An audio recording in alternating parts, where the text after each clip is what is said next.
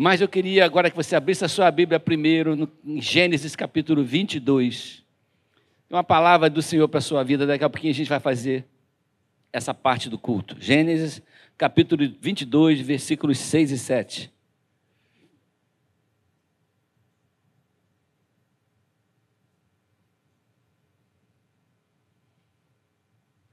Gênesis 22, versículos 6 e 7. Esse é um dos textos mais. Qual seria a palavra? Dramáticos que eu encontrei na palavra de Deus.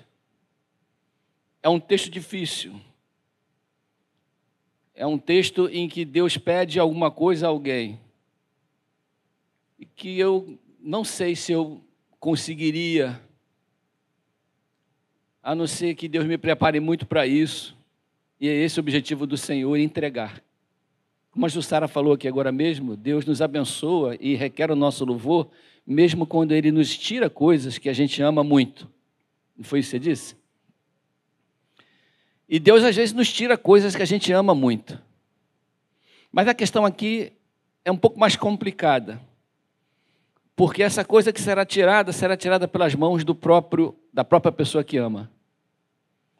E o texto diz assim: tomou Abraão a lenha do holocausto e a colocou sobre Isaque, seu filho. Ele, porém, levava nas mãos o fogo e o cutelo. Assim caminhavam ambos juntos. Quando Isaque disse a Abraão a seu pai: Meu pai, respondeu Abraão: Eis-me aqui, meu filho. E perguntou-lhe Isaque: Eis o fogo e eis a lenha, mas onde está o cordeiro para o holocausto? Pai amado, muito obrigado, Senhor, pela tua palavra que sempre nos abençoa. Muito obrigado pelo Espírito Santo que está aqui nesse lugar, pelo que nós sentimos da tua presença nos nossos corações, nesses momentos que passamos aqui. Às vezes a tua palavra, Senhor, nos confronta de maneira assustadora, e nós entendemos que o objetivo disso tudo é o nosso crescimento, a nossa edificação, a nossa bênção e a nossa salvação, a nossa cura. Então, Pai, que a tua palavra nessa manhã nos alimente mais uma vez. Nós oramos pedindo esta misericórdia, essa bênção, em nome do Senhor Jesus. Amém. Como eu falei, essa experiência de Abraão é dramática, é assustadora. Porque o Senhor requereu dele o seu filho como oferta. Na verdade, o entendimento que a gente tem como cristãos é que todos nós criamos filhos para Deus. Os nossos filhos não nos pertencem. Por isso nós os apresentamos a Deus assim que eles assim que eles têm alguns mesezinhos de vida, nós trazemos para casa e apresentamos como quem devolvendo ao Senhor, este é o meu filho. Eu o consagro a ti, dedico a ti, para que o Senhor abençoe meu filho, para que ele cumpra a sua vontade, para que ele seja abençoado por ti. Mas nós não criamos filhos para nós, nós criamos filhos para Deus. Nós somos aqueles que receberam de Deus um comissionamento de levar uma pessoa à fé no Senhor Jesus Cristo, na salvação eterna. Deus quer resgatar a humanidade a partir de cada um, e se cada um, alguns deles estão dentro da nossa casa. E o nosso trabalho é levar essa pessoinha que foi colocada no nosso colo até um encontro real, voluntário com o Senhor Jesus Cristo e com a eternidade. Porque filho de crente não é crentinho, filho de crente é um ser humano. E esse ser humano precisa ser discipulado, precisa de ser trazido ao Senhor, não só através das nossas palavras, mas através das nossas ações, do nosso compromisso, da seriedade com que nós levamos em conta o Evangelho na nossa casa, na nossa vida e nos nossos dias e através do nosso testemunho. Sem essas coisas juntas, essa criança não se aproximará do Senhor. Mas o filósofo Soren Kierkegaard, um dinamarquês, escreveu um livro clássico chamado Temor e Tremor, em 1943, narrando, na visão dele, essa experiência dura de Abraão. E ele vem fazendo uma filosofando e fazendo uma imaginando os pensamentos de Abraão naquela caminhada em direção ao Monte Moriá. Depois que ele recebeu e ele recebeu e entendeu que aquela ordem era de Deus, ele creu que aquela ordem era de Deus, porque eu acho que eu ia pedir 300 provas a Deus. Mas ele creu que aquela ordem e botou no seu coração: eu preciso fazer isso, porque esse é um pedido de Deus para mim. Eu fiquei imaginando, eu, e, e, esse filósofo ficou imaginando no livro dele qual seria, quais seriam as conjecturas, os pensamentos, as dúvidas, as críticas as orações que Abraão faria e fazia naquela caminhada, porque Deus deu a ele alguma coisa milagrosa, Deus deu a ele uma promessa. Ele já era um homem muito idoso, mas como Deus agora requeria dele aquilo que Deus havia dado. Como Deus agora, quem é Deus? O que, que Deus está fazendo comigo? Deus se distanciou de mim? Que tipo de. Mas mesmo assim ele se manteve obediente, embora talvez, aqui a gente está imaginando, como seria o pensamento de um homem caminhando nessa direção. Ele não perdeu o foco daquilo que ele resolveu fazer para Deus, independente da sua dor, foi falado aqui também dos louvores. A vida nem sempre nos traz coisas saborosas de viver, mas todas as coisas cooperam para o bem daqueles que amam a Deus. A vida às vezes nos traz tempos difíceis e lutas com as quais nós temos que lidar. Mas o louvor, a adoração e a obediência precisam estar sempre no nosso coração, independente dos nossos sentidos, emoções e desejos. Amém, irmão? Um amém foi fraco, compreensivamente. Mas é assim que Deus age. Você acha que há algo demasiadamente difícil para mim? Deus havia falado para Sara. Você acha que aquilo que eu quero fazer é difícil? Deus estava mostrando para Sara, quando fez a promessa da entrega desse filho, que ele faria esse milagre, que ele traria, traria esse garoto ao mundo, e nasceu esse menino miraculoso, que cresceu tendo o melhor, filho único de pai velho. Filho único de pai velho tem tudo, come o que quer, né? Que tem em casa. Faz o que quer. Um garoto criado na alegria, no afeto, aquele presente para aquela família. Olha o contexto da situação. Abraão olhava para ele e lembrava do milagre de Deus, da dádiva de Deus, de tudo aquilo que Deus havia prometido e cumprido na sua vida. Mas um dia Deus vira para ele e fala: Abraão, eu quero teu filho, sacrifica ele para mim. Abraão, aquilo que você ama mais do que eu, do que a mim agora, eu quero que você coloque em segundo plano em função do seu amor por mim.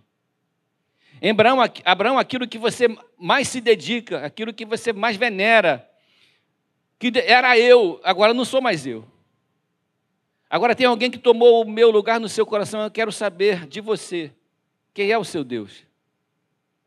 E eu quero que você sacrifique esse seu Deus para mim. Se Deus falasse para você agora, Maria, João, Meire, Débora, Tiago, eu quero que você sacrifique o que você mais ama e que tomou o meu lugar no seu coração. Eu quero que você entregue a mim. Eu quero que você deixe morrer em amor a mim. Você teria? Quem teria? Confessionário está aberto. Quem teria alguma coisa a sacrificar por amor de Deus? Só uma pessoa teria, o resto todo mundo está todo mundo em dia. É, um, é, um, é, uma, é uma questão muito séria que é colocada por Deus no coração de Abraão. Deus não tem nada contra Isaac. Que Deus queria conhecer o coração, Deus queria o coração de Abraão de volta. O que Deus está querendo é o coração de Abraão de volta. E a voz dele foi clara no coração de Abraão. Mas a questão aqui que eu quero tratar não é nem essa. É a questão do culto que ia ser prestado a Deus. E esse culto estava sendo preparado por essas duas pessoas para ser cultuado, para ser trazido ao Senhor no alto daquele monte. Mas no momento daquela caminhada, Isaac fala assim: Meu pai, eis aqui o fogo e eis aqui a lenha, mas onde está o cordeiro para o sacrifício? Isaac notou que estava faltando alguma coisa naquele culto. O culto tinha fogo, o culto tinha lenha, tinha esses dois elementos mas estava faltando o terceiro elemento: onde está o cordeiro para o sacrifício? E a meditação dessa manhã é: nós, nós temos o, o fogo, nós temos a lenha, mas nós temos o cordeiro na nossa vida, no nosso culto diário. no nosso culto na igreja, na nossa vida. A nossa vida é um culto permanente a Deus. O nosso culto permanente a Deus, a vida que nós vivemos, tem o fogo, tem a lenha e tem o cordeiro. A lenha são as estruturas eclesiásticas. A lenha é tudo aquilo que possibilita que o culto aconteça. A lenha é o trabalho da diaconia, é o trabalho da recepção, é o trabalho de todo mundo, é o trabalho dos, dos meninos que limpam aqui, higienizam o templo. É o trabalho de todo mundo, inclusive o trabalho seu e meu de estarmos aqui para cultuarmos ao Senhor. A nossa presença física, as cadeiras onde a gente senta, o ar-condicionado que nos refresca, as luzes que nos iluminam, as possibilidades técnicas, as possibilidades logísticas para que aconteça esse culto, isso é a lenha. Não existe uma, um culto, uma reunião dessas sem alguma lenha.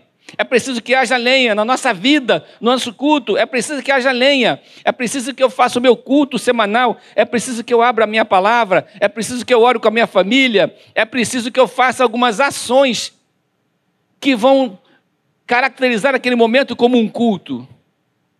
Sem isso, sem a dedicação, sem o tempo, sem o ambiente, sem as ferramentas, sem os processos, olha quantos processos nós tomamos mão. Aqui nesse, nessa reunião de Santa Ceia, os elementos foram repartidos. Isso é lenha. Você abriu, bebeu, tomou, ouviu uma palavra, participamos do louvor, isso é lenha. Isso é imprescindível que haja para que nós possamos prestar o nosso culto de que maneira for. Seja tão bonito ou sofisticado, seja mais simples, mas isso é lenha. Aonde está o cordeiro para o sacrifício se a gente tiver o nosso coração só na lenha? Aonde estará o Cordeiro de Deus que faz com que o culto seja realmente entregue a Deus, se a gente não se atentar para o fato de que o Senhor Jesus precisa habitar nos, no meu coração, no meu culto racional, no meu dia a dia? Jesus precisa estar presente na minha vida. Se a minha vida é um culto, aonde está o Cordeiro? Se a minha vida é um culto, o que é que eu tenho para oferecer? Ele tem outra coisa aqui, ele tem o fogo. O fogo é o Espírito Santo. Sem o fogo não há culto, sem a presença de Deus não há culto, porque o culto tem, que ser entregue a Ele. Nós tomamos o cálice, participamos participamos do pão, porque esses elementos nos mostram que o sacrifício de Jesus na cruz tornou possível a presença de Deus aqui, é a nossa presença lá. Tornou possível que a nossa comunicação com o Senhor se faça efetiva. Tornou possível a presença de Deus dentro da nossa vida derramada no nosso coração. Nós temos uma íntima relação com Deus por causa da cruz, não é porque nós somos bonzinhos. Não é porque a gente fez ou deixou de fazer, porque a gente é bom, porque a gente pagou as nossas contas. Isso são frutos, são frutos de justiça que nós produzimos a partir da nossa conversão. Se nós atravessamos velhinhas na rua, é porque nós somos responsáveis com a nossa condição cívica. Se nós abençoamos pessoas, é porque o Senhor deu essa ordem para aqueles que o seguem, são os discípulos. As nossas obras não nos salvam, as nossas obras são consequências da nossa salvação. O professor Léo falou isso aqui na EBD hoje de manhã. Porque se a minha vida não é transformada, eu não represento a Deus. E as pessoas não enxergam Deus em mim. E se as pessoas não enxergam Deus em mim, aonde está o cordeiro no meu culto? Eu posso ter fogo, eu posso ter lenha. Deus está presente aqui, é fogo.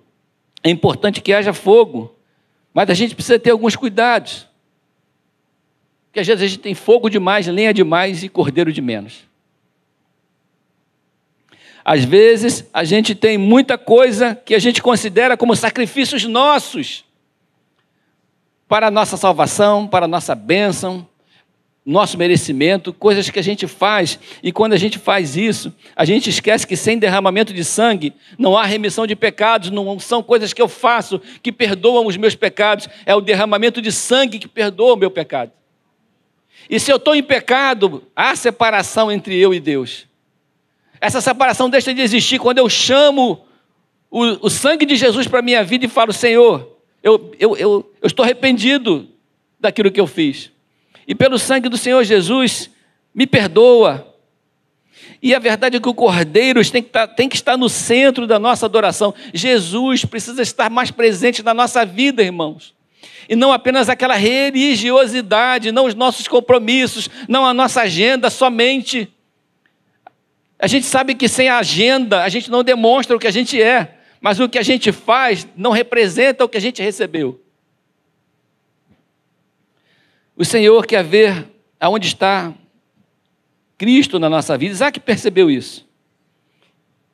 Ele deve estar querendo dizer: Eu não consigo imaginar esse culto que a gente vai fazer, eu não consigo imaginar esse, esse projeto que nós estamos construindo sem o Cordeiro de Deus. De formas que não há necessidade, que não há condição de que essa coisa aconteça da forma como Deus quer.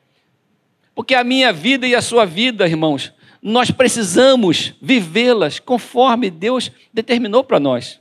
E a vontade de Deus é que nós sejamos pessoas que carregam o nome de Deus e que vivem a vida que Jesus Cristo nos ensinou a viver. Amém? Por isso. É a vontade de Deus. E o que quero chamar a atenção nessa manhã é para esses pontos. Estamos com compromisso na igreja? Amém por isso. A gente precisa ter compromisso na igreja. Temos buscado a Deus e sentido a presença de Deus? Amém por isso. Precisamos buscar e sentir a presença de Deus. Jesus Cristo habita na minha vida de maneira que as pessoas reconhecem a sua pessoa na minha, na minha face, no meu rosto, na minha vida, no meu testemunho, na minha casa, na minha família. O Cordeiro está presente no meu culto. Sem o Cordeiro não há acesso ao Santo dos Santos. Deus não recebe o nosso culto, Deus não recebe adoração. E eu já me peguei muitas vezes sentado na igreja, me sentindo frio dentro da igreja. E saindo da igreja e pensando comigo, eu não recebi nada e não entreguei nada nesse dia aqui na igreja. Eu já tenho uma idadezinha, ao longo da minha história já passei por muitas fases, entre elas a fase de: será que o que eu estou fazendo aqui tem sentido para Deus? Será que a minha presença, o fato de eu estar trabalhando, eu sempre fui músico na igreja, o fato de eu estar aqui prestando entregando a Deus o meu talento, representa alguma coisa para o Senhor de verdade? Será que eu tenho compromisso com a minha salvação como deveria ter? Será que as pessoas olham para mim? Será que os meus filhos olham para mim e desejam servir ao Deus que eu sirvo? Será que os meus filhos não jogarão na minha cara no futuro? Você nunca me apresentou a Jesus na sua vida. Será que eu encho a minha casa de lenha Encha minha casa de fogo, mas não tenho compromisso com Jesus e com a sua vida, com o seu testemunho. É, nós estamos começando um ano novo, irmãos. E eu gostaria que você levasse para casa esse tipo de pensamento. Eu, o que, que eu preciso mudar na minha vida? O que, que eu preciso deixar? O meu culto a Deus, que é a nossa vida, nosso culto, nem é esse aqui. Isso é uma reunião onde nós nos reunimos para, em comunhão, prestarmos um culto mas o nosso culto é diário. Consigo entender a pessoa falar, ah, eu vou para a reunião, vou para a igreja porque eu preciso estar na presença de Deus, como se a gente saísse da presença de Deus. A gente vive na presença de Deus o tempo todo. Deus está na nossa companhia o tempo todo. Deus ouve o que a gente fala o tempo todo. Deus ouve o que a gente vê, vê o que a gente faz o tempo todo. Deus está presente no culto o tempo, o tempo todo. A questão é que nem sempre nós estamos em culto. Nem sempre nós estamos em compromisso. Nem sempre nós estamos preocupados com o nosso testemunho. Tem uma história de um pastor que o casal chegou para ele, um casalzinho jovem, de namorados, marcou um gabinete. E o menino falou: Pastor, nós viemos aqui pedir perdão, porque o nosso namoro tem sido avançado demais, a gente está exagerando aqui em algumas coisas no nosso namoro e a gente se arrependeu. Nós viemos aqui pedir para o senhor orar por nós. Aí o pastor falou assim: mas faz aí o que vocês fazem, para eu ver se realmente qual é a gravidade do que vocês estão fazendo. Faz aí na minha frente. Não, pastor, o senhor está doido? O senhor quer que eu faça isso na sua frente? O senhor quer que eu dê um amasso da minha namorada na sua frente?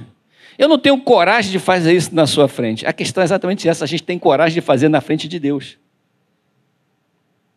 A gente não percebe que Deus está do nosso lado. Que o compromisso com Deus também vale quando a gente está sozinho na nossa vida, nos momentos da nossa vida. Quando não tem ninguém nos olhando, mas o Senhor está no, o Cordeiro está ali. E quando a gente precisa viver uma vida que nos traga paz, irmãos.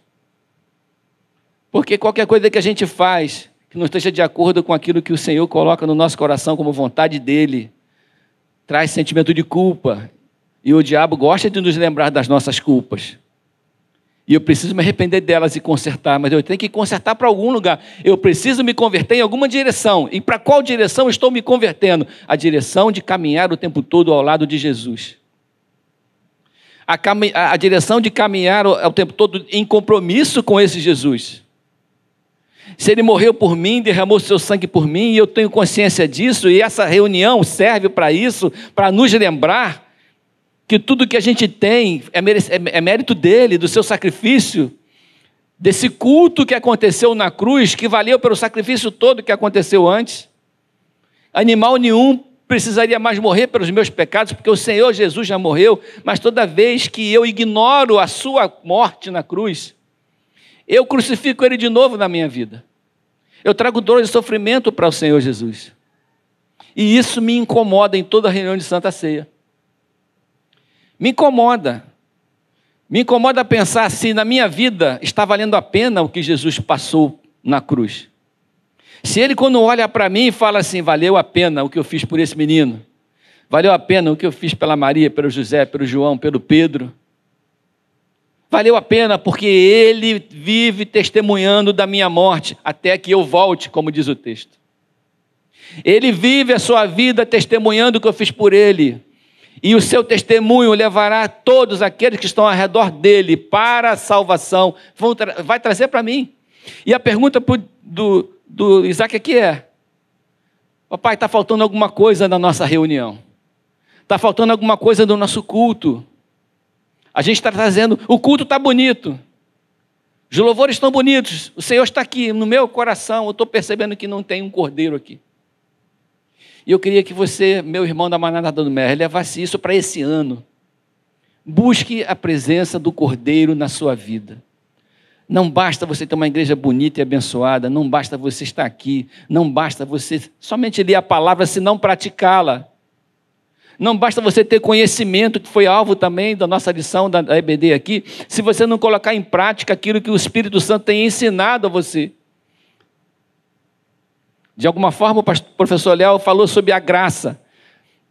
E ele, ele, ele se referiu à graça salvadora, que é essa graça que nos trouxe aqui. Mas usando as palavras dele também, existe uma graça que é a graça educadora.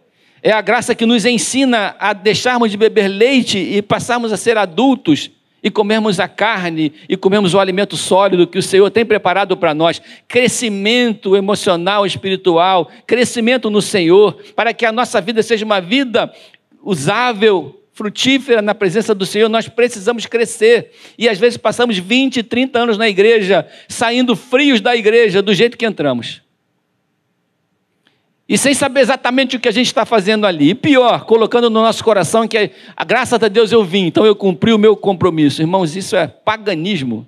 Nós somos do Novo Testamento, somos servos do, do, Deus Altíssimo, somos filhos do Deus Altíssimo. Estamos aqui porque o Senhor morreu por nós primeiro, Ele nos amou primeiro. Nós estamos aqui por gratidão, para prestar um culto àquele que fez tudo por nós e nos tirou da, das trevas para a luz, nos tirou da morte.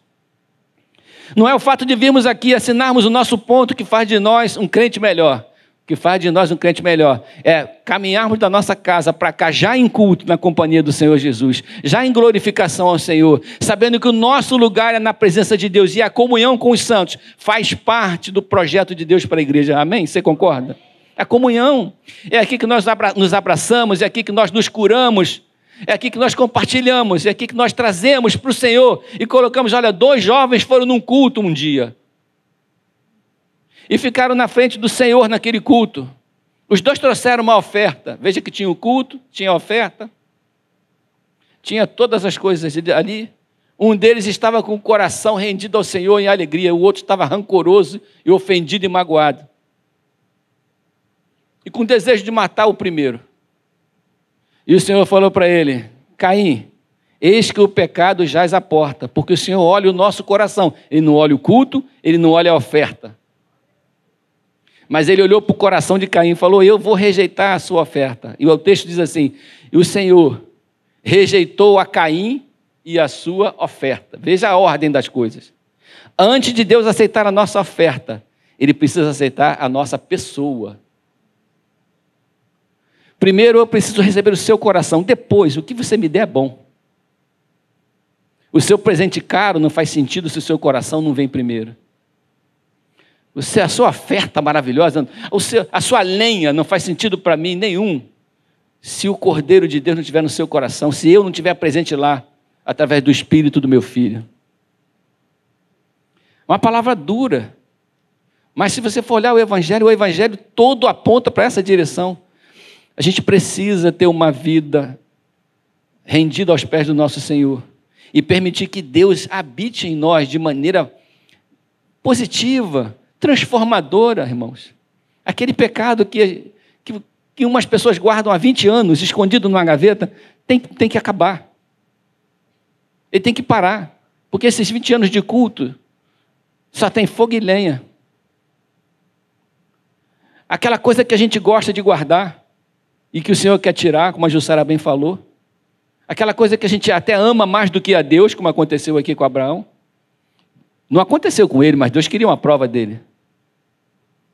A gente precisa deixar, a gente precisa largar, a gente precisa ter compromisso. Ontem tivemos aqui uma reunião de consagração, debaixo de chuva. Uma vontade enorme de ficar em casa comendo pipoca debaixo de um cobertor. Confessionário está aberto. Quem aqui já sentiu essa vontade doida de ficar? Eu senti ontem. Quem sentiu? Quem já sentiu? Eu levanto a mão, o pessoal levanta também, você, né? Não dá? Mas aí, aí você fala, não, eu tenho que estar tá lá. Eu tenho que estar tá lá, não é para ser salvo, eu tenho que estar tá lá, não é para agradar Deus, eu tenho que estar lá porque eu tenho um compromisso com Deus, eu tenho que participar, o culto é lá, eu tenho que estar lá. Entendeu a ideia? A ideia é que nós temos que entregar a nossa vida de uma maneira diferente, irmãos. Eu vou dizer para os irmãos: quinta-feira tem reunião de oração aqui. Tem tido 30, 40 pessoas aqui no culto, na reunião. Eu fico imaginando, os irmãos estão em casa orando. Não estiveram aqui porque não tiveram oportunidade. Será que essa é a verdade? Tem irmãos que não podem, tem irmãos que trabalham, tem irmãos que estudam, e tem irmãos que se conformaram com a coisa do jeito que está. Irmãos, nós precisamos despertar no nosso coração a paixão pelo nosso Senhor Jesus Cristo a paixão por vivermos essa, com integridade, porque quando nós somos fiéis no pouco, no muito, Deus vai nos colocar. E isso não tem a ver com dinheiro, tem a ver com vida. Tem a ver com nossa disponibilidade. O pastor Ronald gostava de dizer que, que o crente tem que ser ODD, obediente, disponível e disposto. Que não era só obedecer, tinha o ODD, né? Obediência, disponibilidade e disposição. Obediência, disponibilidade e disposição. Vamos falar junto? Obediência, disponibilidade e disposição. E a gente precisa mostrar isso para o Senhor. A gente precisa ir para o culto com tudo aquilo que um culto precisa ter, tá bom? Que Deus abençoe a sua vida em nome do Senhor Jesus. Você pode dar uma salva de palmas para Jesus. Graças a Deus por isso.